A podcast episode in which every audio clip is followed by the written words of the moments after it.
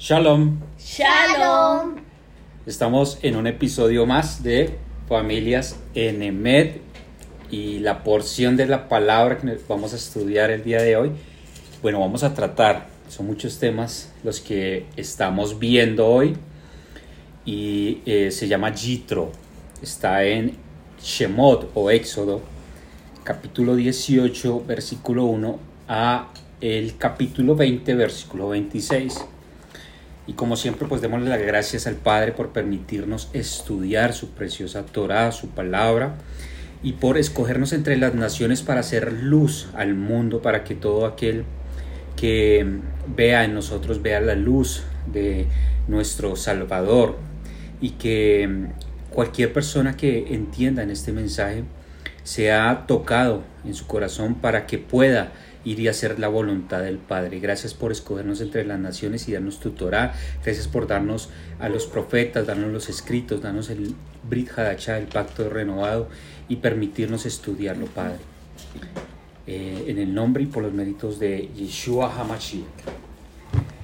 Y un capítulo lleno, lleno de información. No sé cómo lo vamos a abordar eh, tenemos muchos temas. Ustedes saben que una de las, de las cosas que queremos desde Familias Enemet es motivarlos a, que estudien las escrituras y, y pues no podemos abarcar todos los temas. No podemos abarcar todo lo que contiene. Se van a ver las 10 palabras.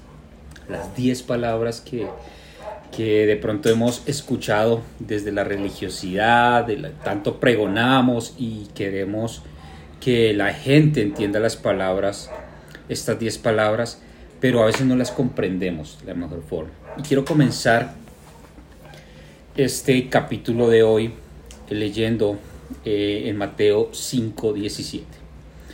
No penséis que he venido para abrogar la ley o los profetas. No he venido para abrogar, sino para cumplir. Porque de cierto os digo que hasta que pasen cielo y la tierra, ni una jota ni una tilde pasarán de la ley, hasta que todo se haya cumplido, ni una jota. Pues, y ya con esta introducción, que son las palabras rojas, las letras rojas en la Biblia, las que recita Yeshua, ya nos pone en un estándar en el que nosotros debamos andar, en un estándar en el que tú y yo debiéramos entender la profundidad de la palabra de Dios, cómo esto aplica en nuestras vidas y cómo no está abrogada. Bueno, vamos a mirar, por ejemplo, en el, lo que se escribió, cómo se habla de que no ha venido a abrogar, a quitar la ley, y háblese aquí ley como nomias, que significa la Torah, y habla específicamente de la ley mosaica, ni los profetas, porque los profetas, ¿cuál era la función de un profeta? Él estudiaba la ley, la Torah, y de acuerdo a eso hacía eh, la interpretación o eh, a, ese estudio lo llevaba a, dar un mensaje del Padre. Entonces está muy amarrada. Nosotros hemos venido viendo cómo las escrituras son una, son una completitud. Eh, de hecho, lo que está aquí citando, él está diciéndole a todos los que escuchaban, eh, yo no vengo a cambiar nada, porque era una costumbre de los, de los rabinos de ese tiempo.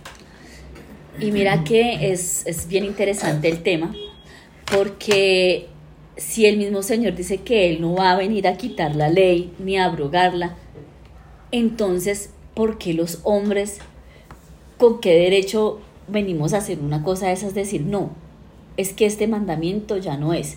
Cuando el mismo Señor dice, yo no he venido a abrogar la ley. Entonces yo pienso que eh, esta paracha va a ser bien interesante para poder entender ¿qué es lo que sí debemos cumplir?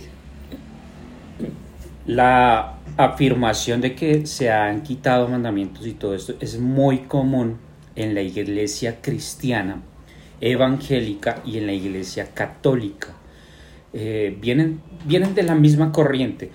Pero aquí inmediatamente cualquier afirmación que diga eso, inclusive Biblias comentadas que dicen que este mandamiento ya fue abolido, están eh, usurpando, están blasfemando de las palabras de Jesús o eh, ya como sabemos hemos venido avanzando en esto del nombre de su nombre en hebreo que es Yeshua.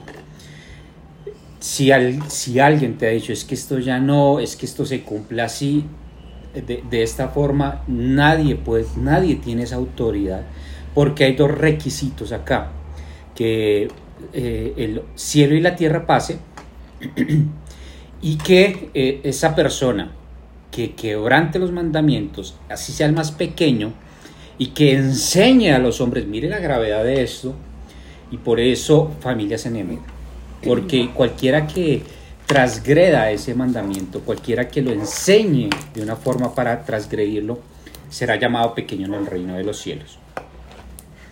Pero lo compara inclusive porque os digo que si vuestra justicia no fuere mayor que la de los escribas y fariseos, no entraréis en el reino de los cielos. El reino de los cielos no significa que vas a ir al cielo, es una expresión para mirar cómo el Padre va a establecer su reino en esta tierra, cómo va a restablecer el orden cósmico y nos va a dar la posibilidad de entrar en, ese, en esa restauración. Pero si no los enseñamos de la forma correcta, pues no vamos a estar ahí. Eso, eso está diciendo Yeshua.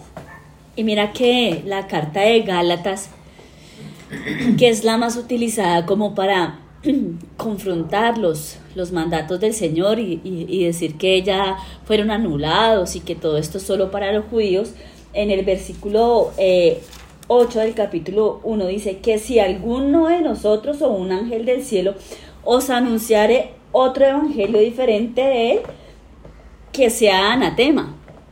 Entonces, el mismo Señor sabe que no va a cambiar nada y que si alguien quiere decir que estas cosas fueran anuladas, así fuera un ángel, es anatema. Sí, y de esta evidencia tenemos por todas las escrituras. Y me refería a esto en el nuevo pacto, en el pacto renovado, porque es el llamado que hace Yeshua. Y lo hace para este tiempo también. Entonces hay que hacer un análisis si nosotros llegamos a invalidar cualquier tipo de mandamiento. Ahora, una, cosa es que yo no entienda los mandamientos, no se me explicaron, y otra cosa es que estén vigentes o no, que sean aplicables o no. Hay unos que son aplicables para la naturaleza, otros son aplicables para la tierra de Israel, otros son específicamente para la mujer, otros serán para el hombre y algunos son para los, los Koanim, los sacerdotes, y tiene una especificación. Si yo no la entiendo, no significa que esté abolido. Más bien hay que mirar eh, porque yo no lo he estudiado, porque yo no lo he llegado a, poner en práctica, porque a la final el mandamiento es vida. ¿Qué es la palabra que dice el proverbio que es la ley? La ley es árbol de vida y que todo aquel que él come pues tendrá vida. Que dice Yeshua, yo soy eh, el, el, que va a traer esa agua y agua en abundancia que va a fluir y va a dar vida, vida. La agua es igual a la Torah. Cuando Yeshua está diciendo esto, se está refiriendo específicamente a la ley de Moisés los profetas. No pensemos que Yeshua, que Jesús fue a una sinagoga y dijo, abran sus, sus Biblias en Mateo. Eso no existía.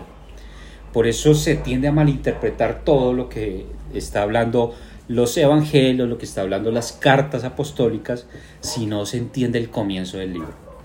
Entonces esta paracha es cuando se entrega la Torah. Esto se llama en hebreo Matan HaTorah. Matan HaTorah es como el momento de entrega de, la, de, la, de las escrituras. Inclusive muchos dijeron, esta, esta porción debería llamarse Matan HaTorah, porque eh, es la entrega de la, de la, del pacto, del compromiso de bodas y entonces ahí se refieren muchos a la, al Kabbalah de la novia. El Kabbalah es como el recibir a la novia, como la novia va a recibir esto.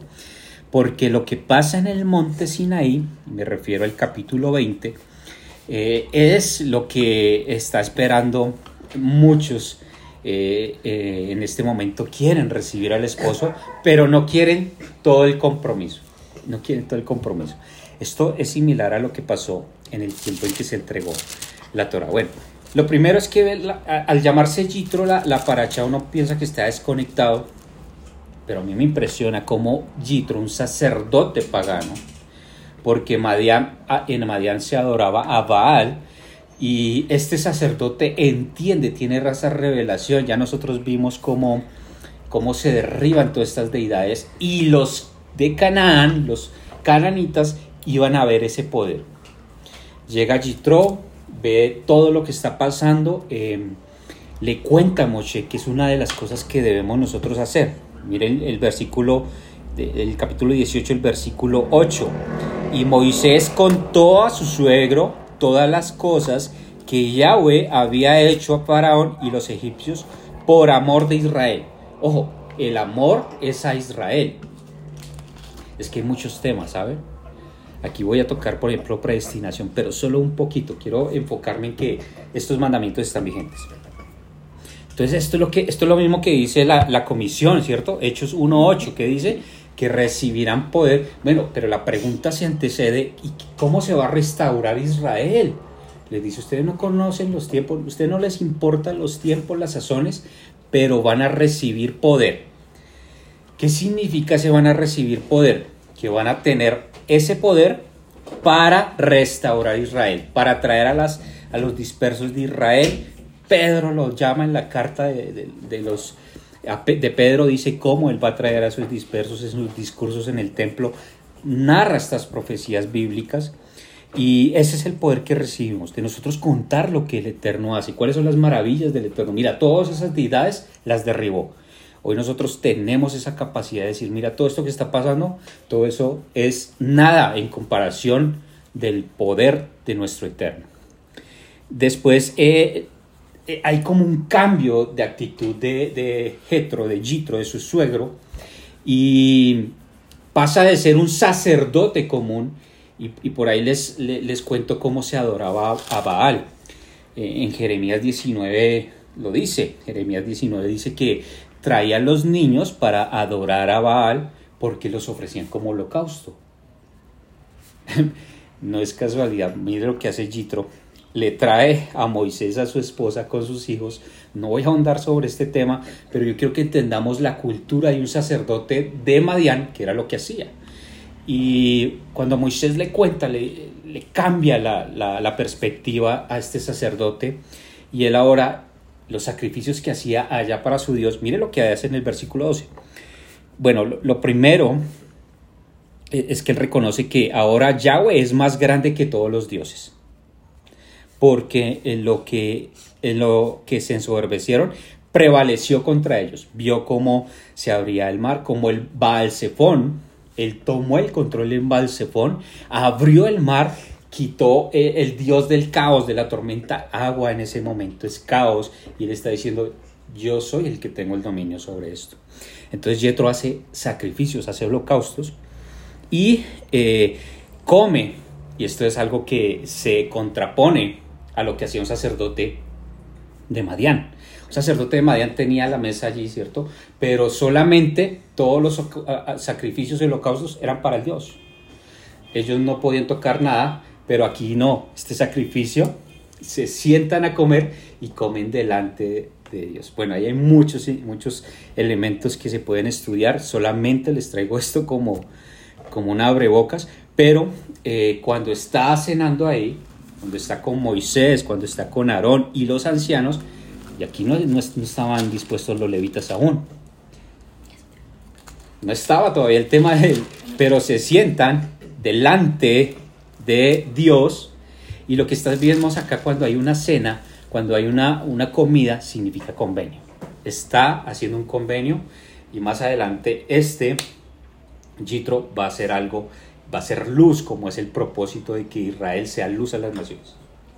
Y mira que lo que tú dices que no se puede eh, comer cuando se le hacía el sacrificio a Baal o a los otros dioses, Pero si tú estudias más adelante cuando se hace el sacrificio de los levitas, el Señor dice, bueno, y los levitas podrán comer la grosura y no sé qué, y todo este tipo de cosas.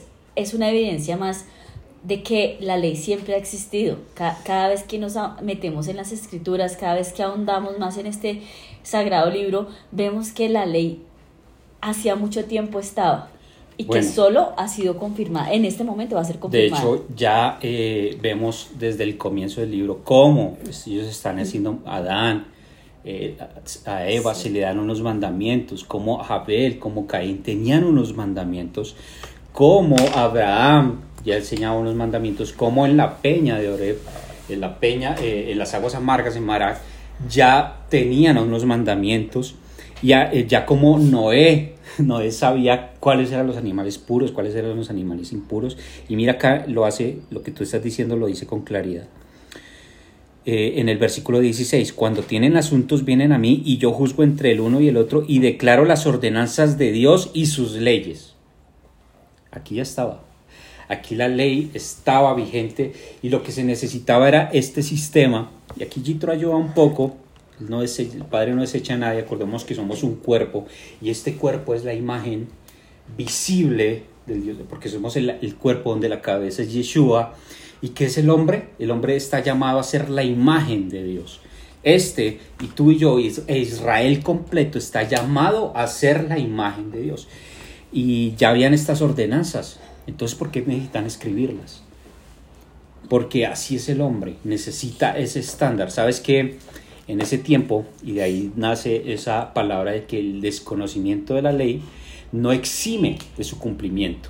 ¿Por qué? Porque textos como Ugarid y como las leyes de Hammurabi eh, tenían eso muy claro hicieron un, eh, una piedra grande de dos metros y todo el mundo podía ver esa piedra, estaba en un lugar visible, de manera que nadie podía decir, no, yo incumplí la ley porque no sabía, no, no, mírala, ahí está. Y eso venía de esas costumbres. Y este pueblo iba a recibir algo muy especial, que no podía quedarse allí, que más bien por la dureza de sus corazones y la actitud negligente muchas veces, y que esa tenemos hoy. Eh, pero hay algo muy importante eh, que pasa para que este pueblo sea así de especial, para que este pueblo tenga ese llamado. Y aquí vamos a ver un poquito lo de la predestinación. Yo he escuchado un poco de cosas es que este sí está predestinado y este no, y que por lo que dice Pedro, y entonces este, estos son los predestinados, y esa carta de Pedro, esa carta de Pedro eh, nos habla de, eh, de, parece que hubiera alguien predestinado. La carta de Pedro dice que como si hubiera alguien que está eh, predestinado para ser salvo y otros no. Y eso hay un poco, de, los bautistas hablan mucho de eso. Ellos son los que están predestinados, pero se desconoce totalmente las escrituras, porque lo que está haciendo Pedro es citar, citar pues lo que él conoce de la Torah. La cita es, eh, eh, es que es tan clara en Pedro 1, miremoslo, Pedro, apóstol de Yeshua, a los expatriados de la dispersión, bueno, ¿cuáles son los de la dispersión? Los que se habían eh, dispersado de la casa del norte, las diez tribus de Israel, Galacia, Capadocia, Asia y Bitinia, elegidos según la presencia, presencia de Dios Padre en santificación del Espíritu para obedecer y ser rociados con sangre de Yeshua, gracia y paz, o sean multiplicadas. Bueno, aquí vemos cómo se cita la Torah. Pedro está citando la Torah, Pedro les está diciendo quiénes son los que son escogidos. Aquí no hay nada nuevo, porque eh, Pedro la tenía tan clara. El problema no es de Pedro, es de nosotros. De todas las vainas que hemos inventado, ¿no? Hemos inventado un poco de cosas y de esto, déjeme decirle que hay estudios completos que no tocan las escrituras, no tienen el contexto, no tienen todas las herramientas que la misma Biblia proporciona, no te tienes que ir a, otro, otra fuente, que ya nosotros estudiamos la parte cultural, histórica, arqueológica, para poder entender más, pero la misma Biblia, ella solita va, eh, va explicándose. Porque ¿quiénes son los elegidos según la presciencia? Les está diciendo que unos que están en la dispersión Y estos elegidos hacen parte de las ovejas perdidas de la casa de Israel que vino Yeshua a buscar y que son rociados con la sangre. ¿Cómo se cerró este pacto? Con la sangre de un cordero rociada. Mucho cuidado. Esto de que te cura con la sangre y todo eso, eso es una doctrina de, de, Roma, de Roma. Esto se llama tauro, taurombolia. Y esto era un ritual, eso prácticamente es un ritual eh, que va en contra de lo que dicen las escrituras. Y de ahí se lavaban con la sangre de un toro para protección. Mira de todo lo que nos saca el Eterno de confusiones por no entender cómo funcionan las escrituras. Si tú y yo entendemos cómo funcionan las escrituras, qué es el contexto que está hablando, vamos a dejar de caer en el error. Esto que está citando acá es lo mismo que está diciéndole acá eh, el Señor en la Torah. Ahora, pues, bueno, lo primero, voy a leerlo desde el 19 completico, Éxodo 19 en el mes tercero de la salida de los hijos de Israel de la tierra de Egipto. Ojo, mes tercero, ya cuando es estamos hablando de Shavuot, la fiesta de las semanas, la fiesta de Pentecostés. Habían salido de Refidín y llegaron al desierto de Sinaí y acamparon en el desierto y acampó allí Israel delante del monte. Esto tiene otro significado que es, se solía adorar en los montes altos, por eso Baal se pone es un monte, y era dedicado a Baal, seguramente ahí había, no seguramente, históricamente ahí había un altar para Baal. Y viene el Eterno a mostrar su poder delante de todo esto. Así irás a la casa de Jacob y anunciarás a los hijos de Israel. ¿A quiénes se les va a anunciar esto? A la casa de Jacob. Muy interesante cuando se anuncia en Lucas 1.33, que dice que este es el rey que va a reinar sobre la casa de Jacob. ¿Y a quién se de quién se dice él? En Lucas 1.33. Y reinará sobre la casa de Jacob para siempre y su reinado no tendrá fin. sobre la de Yeshua. Yeshua va a reinar sobre la casa de Jacob. Es Yeshua el que está llamado a ser este rey y este mismo que se está anunciando acá. Vosotros viste lo que hice a los egipcios y cómo os tomé sobre las alas de águila, alas de águila, referencia al dios Osiris, que se había... Y estas mismas alas de águila, cuando vienen ahorita? Cuando vuelve y se saca Israel, ojo, no hay rapto, ya lo hemos venido tratando en Apocalipsis 12, vemos cómo va a salir Israel otra vez sobre alas de águila. Vosotros viste, eh, y os he traído a mí. Ahora pues diré, si diereis oído a mi voz y guardareis mi pacto, vosotros seráis mi especial tesoro sobre todos los pueblos, porque mía es toda la tierra. ¿Qué es predestinación entonces? Sobre toda la tierra se escogió un pueblo, un pueblo Israel. Israel es el predestinado. Sobre Israel es el que debe ser la imagen para que todas las naciones vean es la, no inventemos cosas. Este sí, no yo no puedo ser el que defina cuál es salvo y quién no es salvo. Eso no es capacidad mía. Le estoy usurpando algo que solamente puede hacer el Padre, que solo puede hacer el Hijo. Y quito esa, eh, eh, me pongo en un lugar de el que puede hacer eso, no. Israel es el predestinado, Israel es el, el especial tesoro sobre todos los pueblos y vosotros me seréis un reino de sacerdotes. Ah, ¿de qué está hablando Pedro? Miremoslo, Pedro capítulo 2. Mas vosotros sois linaje escogido, real sacerdocio, nación santa, pueblo adquirido por Dios, para que anunciéis las virtudes de aquel que os llamó de tinieblas a luz, que está citando acá Pedro.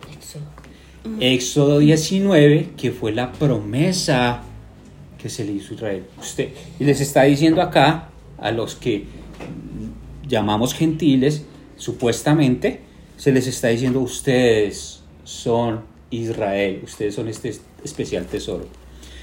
¿Dónde más habla del especial tesoro? Las parábolas. Ay, es que si alguien había un, tesoro, bueno, no la vamos a explicar ahorita, pero esas parábolas que se explicaron, el mismo Yeshua dice, por favor, eh, esto no es para que los demás entiendan, Esto solamente lo entiende el que sabe Biblia, el que sabe de la Torah. Y comenzamos a explicar el especial tesoro que es, ¿no? No, el especial tesoro es Israel, acá lo dice. Acá está diciendo cómo el especial tesoro es Israel. Y este pueblo está llamado a ser esa luz. ¿De qué forma este pueblo va a ser esa luz?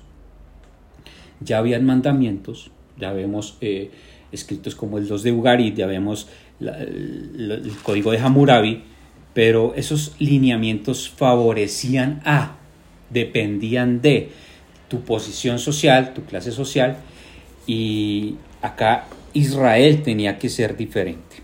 Se está preparando para una noche especial, miremoslo, eh, porque está cumpliendo una cita. Acuérdense que sale de, de esclavitud y salen a hacer un convenio, salen a hacer un pacto. Pero ojo con la actitud que vamos a tener con estos pactos.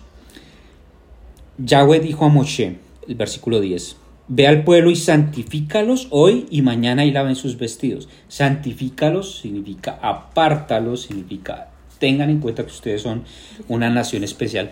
La santidad no existe o alguien no es llamado santo por sí solo. No hay santos. Hay un pueblo apartado para. Eso es una nación santa. Las escrituras hablan de nación santa, no de los santos con eh, aureola, que esos son los santos, no, hablan de una nación santa. Por eso hacemos este, este énfasis en quién es el predestinado. Ah, tú eres parte de esta nación, de Israel, pues haces parte de los santos, de la asamblea, de la eclesía. Y se van a preparar como, ¿cómo se preparaba una novia en esas? Pues tenían una, un tiempo de preparación, se apartaba totalmente, hacía una inmersión en agua, donde se, toda totalmente se lavaba, se, se purificaba y estaba lista. Estén preparados para el día tercero. ¿Cuánto dura entonces esta purificación? Dos días. El día tercero ya estaban listos. Dice el mismo Pedro que está citando este pasaje, es impresionante, ¿no? Como Pedro hace un estudio de, yo creo que está por allá, pero les está diciendo eh, eh, que un año, que un día son como mil años. Entonces, si, miramos la historia de, de, después de Yeshua, llevamos ya los dos días, los dos mil años de purificación. Temas proféticos que debemos tener en cuenta. Estén preparados para el día tercero. El día tercero, ¿qué es? La consumación de esa boda. Cuando ese pacto, lo que se está dando acá, era eh, el pacto de boda, donde este pueblo iba a aceptar ese compromiso y decir sí o no. De hecho, este pueblo que dijo, haremos como tú digas. Estad preparados al tercer día. Y también hace una un señalamiento de no pueden pasar de acá, tienen que estarse hasta cierto punto y ese es como los lineamientos que el Padre da para que entendamos los espacios y lugares santos. Esto se ha perdido totalmente. Este, esta boda, esta boda que se está llevando a cabo, este es el contrato nupcial. ¿Cómo se, cómo se manejaba eso el contrato nupcial? Eh, se daba el contrato y lo firmaba el esposo. La esposa solo tenía que aceptar, con una declaración, aceptar o no aceptar este contrato. Y eso es lo que estamos viendo acá. Una boda en el Sinaí, donde se van a dar las tablas de la ley, una boda. La famosa fiesta de bodas del Cordero que el Apocalipsis nos está diciendo, y sí, hemos leído ya varias veces que no hay nada nuevo debajo del sol, que todo lo que fue será. Y si se está anunciando una boda en el Apocalipsis, pues es esta misma boda, es este mismo acontecimiento que el Señor quiere para con nosotros. Es que es lo mismo, ¿no? Es el mismo paso que estamos a punto de dar. Miremos, por ejemplo, Jeremías 31, 33, que es lo que nos dice la palabra de Dios. ¿Por qué? Porque toda la iglesia quiere ser parte y que, es la esposa, pero no tienen en cuenta cómo funciona una boda. Eso estamos inventando cosas a raíz de esto, teología, enseñanzas filosóficas, cosas hasta espirituales, pero no se tiene en cuenta la voluntad del Padre. Pero este es el pacto que haré con la casa de Israel después de aquellos días, dice Yahweh. Daré mi ley en su mente y la escribiré en su corazón, y yo seré a ellos por Dios y ellos me serán por pueblo. Entonces, ¿a qué se refiere el nuevo pacto que va a haber?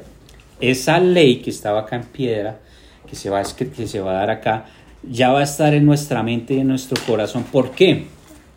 Porque no va a haber quien enseñe más, sino el mismo, eh, esa misma ley te enseñará ese mismo. Y eso está pasando en estos días. Este es el nuevo pacto. El nuevo pacto no es algo por allá sacado los cabellos, no, está refiriéndose a que estos mandamientos ahora hacen parte de nosotros. Ah, si tú has quitado algún mandamiento, pues significa que no estás en el pacto. No haces parte de. No haces parte de. Eh, ya cuando van a recibir este, esta ley, esta ley eh, en el monte Sinaí, pues genera impresión, ¿no? Porque son voces, estruendos, y esto tiene mucha importancia para los que conocen un poquito de, historia de, de, Canaán, de los dioses, que, de lecturas como Ugarit. ¿Qué es eso? La adoración a dioses, adoración a dioses pagados. Acuérdense que Baal cabalgaba sobre las nubes y acá él está tomando el control de todo esto y mostrándoles quién es el que tiene el poder. Salmo 104, que, se, que pone a las nubes por carroza. No son en vano esas, esas palabras. Y este, este monte, bueno, suben todos.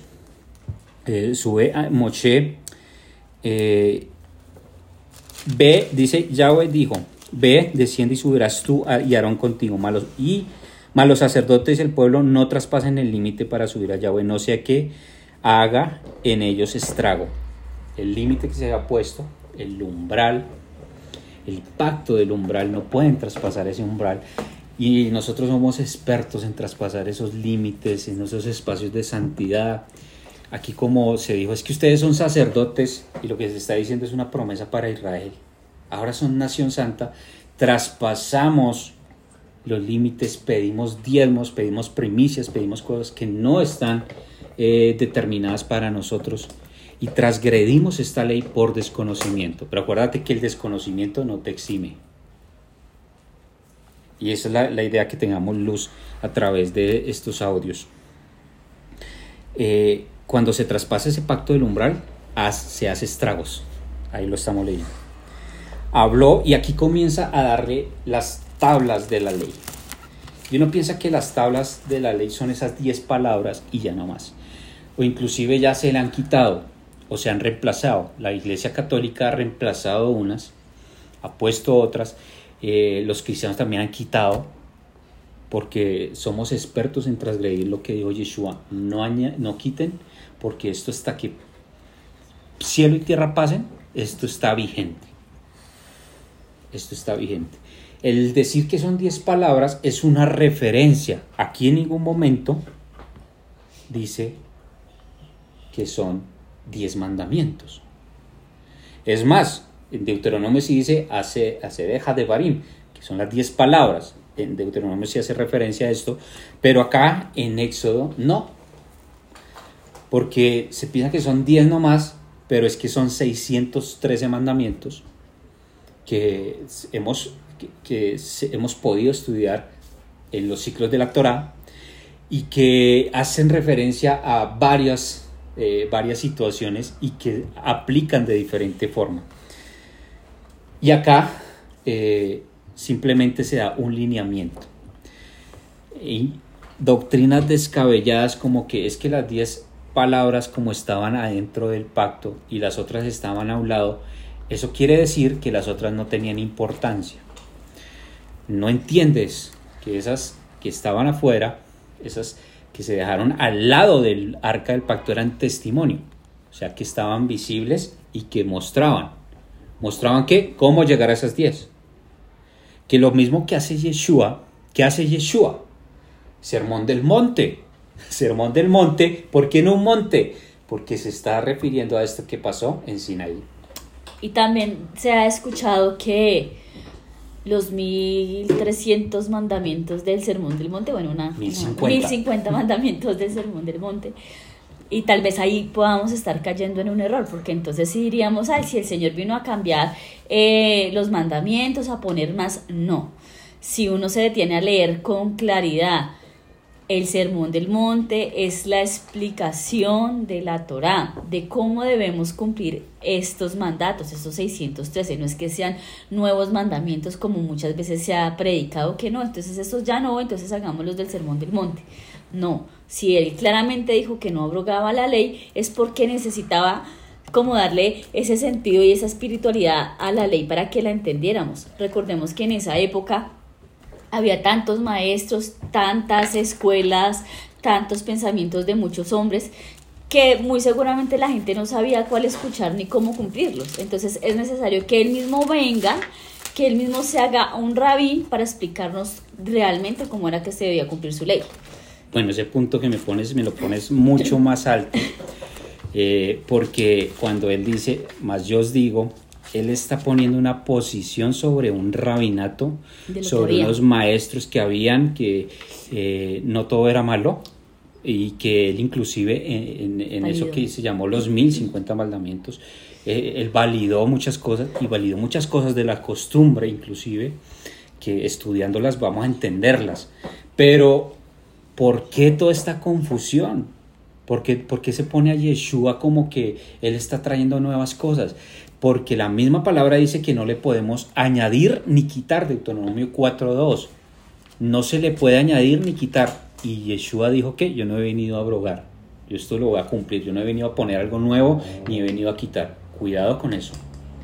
Por eso un judío no puede creer en un Mesías porque se le estaba presentando una persona que puso más mandamientos y que no cumplió la ley presentando eso, eso no va a estar de acuerdo a lo que se profetizó. Entonces estamos desviando eh, la real imagen del Mesías. o sea, es como decir a alguien, este es el Mesías, el Mesías tiene que cumplir la palabra, tiene que hacernos, enseñarnos cómo cumplir la palabra, pero presentamos un Mesías que no la enseñó, que además llegó a traer otra cosa, pues eso va a chocar. Eso no tiene ningún sentido bíblico y por eso un judío nunca va a creer, como tú dices, va a creer en alguien que tú me dices que es Mesías, pero llegó a quitar, llegó a abolir, llegó a poner vainas que no tienen nada que ver, que la Santa Cena del domingo, que esto, un poco de cosas que no están en la escritura, pues nunca te van a creer. Y esta, eh, esta importancia y este nivel que le está dando Yeshua, no llegó a crear más mandamientos, saquen eso de su mente, eh, tampoco llegó a quitar, no tiene la capacidad de poner ni quitar. Él dijo que venía a cumplir, pleró, satisfacer cuando Él dice, más yo os digo, les está diciendo, yo les voy a enseñar. Cuando Él dice, yo soy el Señor del Shabbat, yo les voy a enseñar qué se hace en Shabbat, porque yo soy el que sé qué se hace en Shabbat. Por eso yo voy a sanar en Shabbat, yo voy a hacer muchas cosas. Y la gente dice, no, como Él es el Señor, Él es Señor de todos los días, entonces ya no hay Shabbat. Y ya quitan, quitan la... Y, mira que es gracioso porque dicen que, ay, no, es que eh, eh, es el Señor del Shabbat, y entonces todos los días son los días del Señor. Pero si tú te das cuenta, nunca se guarda un día para el Señor, o sea, nunca se hace. Al ser todos los días, yo, tú sabes que siempre lo he dicho, no es ninguno. Sí, es verdad. Y vamos a ver, voy a, darles un repaso en los mandamientos. Es una pregunta que yo quiero que hagan a sus pastores, que si, eres pastor, al que sea, háganle esa pregunta. ¿Y cuál es el mandamiento? ¿Cuál es el primer mandamiento? Llamarás a Dios porque no sabemos de Biblia decimos las cosas como loritas. El primer mandamiento que se pone acá es yo soy Yud Hei Yo soy Adonai, yo soy tu Elohim, el que te es reconocer quién es él. El segundo mandamiento, no te harás imagen. Perdón, no tendrás dioses ajenos delante de mí y no te harás imagen. Habla de idolatría. Tercer mandamiento, no tomarás el nombre de Yud Hei en vano. Nombres en cajas de pizza. El nombre Variedades Adonai es un atributo para solamente el Señor. Jamones Jehová Jireh. Vendiendo cosas impuras y nosotros no tenemos esa, esa, esa magnitud de espacios santos de pactos de umbral. Hasta canciones. Canciones y no tenemos eh, eh, la magnitud. Por eso es que muchas veces ese nombre se nos es quitado y no lo entendemos. Acuérdate de Shabbat. Acuérdate del día de reposo. Estos cuatro mandamientos hablan de una, de una relación con el Padre. Si tú no cumples estos cuatro, no digas que amas a alguien. Porque aquí dice hecho, es que Dios es amor y yo hago las cosas por amor. Y mira que a mí siempre me, me pues de ahora que estamos en, en ese tema de querer obedecer al Eterno en sus mandatos, es que los anteriores le, no tendrás, no temas, ¿sí? No, o sea, es como una imposición, pero cuando viene el, cuarto mandamiento dice, acuérdate del día del reposo, es decir, que se nos olvidó. Se nos olvidó, se nos olvidó que hay un día. Ah, bueno, mira, mira que esa parte, eh, esa parte, porque hay unos teólogos dicen es que hasta aquí se dio el Shabbat. No, el, mandamiento es acuérdese. Y ya vemos cómo Moisés Moisés eh, apeló, oiga, por favor, dejen guardar al pueblo en esclavitud, dejen guardar el día de reposo. Y eso, hasta las películas se ve eso. Pero antes ya venía reposo, antes ya venía esta ley, se está poniendo escrita y, esto es lo que, lo que tenemos. Y bueno, y eh, en esa época se habían olvidado porque Egipto los había consumido, ese mundo esa cultura los había consumido y se les había olvidado ese día de reposo. Entonces, ¿cómo es hoy? Hoy el mundo nos ha consumido, hoy la adoración al sol nos ha consumido y nos ha quitado ese regalo de guardar el día del reposo.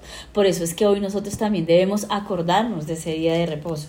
Eh, bueno, entonces ya, ya vemos cómo esos cuatro son fundamentales en la relación con el Padre. Si no estás alineado con estos cuatro, si tú tienes otros dioses, si tú no reconoces el gran yo soy, si tú no reconoces a Yud Hei a Adonai, si, si tienes imágenes, si estás adorando imágenes, si estás adorando personas, fama, todo lo que se anteponga ante Dios, si usas su nombre en vano, pues no lo conoces.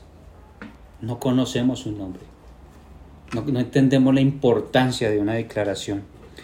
Además que no podemos declarar, ni decretar, ni nada de esto. Nosotros proclamamos. Y acordarse de, Shabbat. De hecho, aquí mi Biblia, Reina Valera, dice aquí equivale a sábado. Tiene un asterisco. si tú no estás alineado con estos cuatro, y acá no puedes amar. No puedes amar a alguien que diga, no, es que esa ley era, era pesada y, y ahora es todo por amor. No puedes amar sin esta ley. Segundo, tú estás diciendo que quitas la ley, que es amor, porque dice, dice, si me amáis, Juan 14, 15, guarda qué? Mis mandamientos. Ay, si amamos, por eso es el gran mandamiento. ¿Cuál es el gran mandamiento? Sí, amarás a Dios sobre todas las cosas. ¿Cómo amamos a Dios? Guardando sus mandamientos.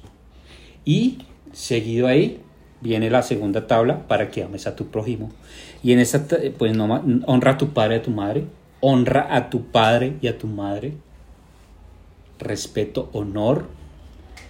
Honrar en la vejez. Dar el lugar que ellos se merecen. No matar no cometer adulterio, no hurtar. Bueno, habrá mucho que hablar sobre esto y ahí nos podemos quedar en esos mandamientos. Pero por lo menos entendamos que están vigentes. Están vigentes, estas palabras no pasaron. Si no tienes esta primera tabla, no tienes amor. Hay mucho que sé profetizar, que sé enseñar, que sé esto, pero eso no vale si no tienes amor. ¿Y cómo tienes amor? Si guardas esto. Si tú guardas Shabbat, si tú guardas esta primera tabla, eso te va a enseñar a amar a tu prójimo. Que nadie diga estoy amando a tu prójimo, estás porque estoy haciendo obras de caridad, aunque son buenas, no me malentiendan, pero tal vez las estás haciendo para saciar tu ego, las estás haciendo para saciar tu ego, las estás haciendo, haciendo para que digan que tú eres. Si no haces lo primero, no está lo segundo. Este pueblo va a salir a hacer luz a las naciones, ni una palabra iba a pasar. Este pueblo, ¿sabes qué dijo? No queremos oír. Ve tú, Moisés. Les dio susto. Esas son las declaraciones que nos enseñaron en el cristianismo. ¿Quieres aceptar al Señor y la euforia? Sí, sí, sí. ¿Y el compromiso? Esto es gracia. Estas tablas son gracia. ¿Sabes qué?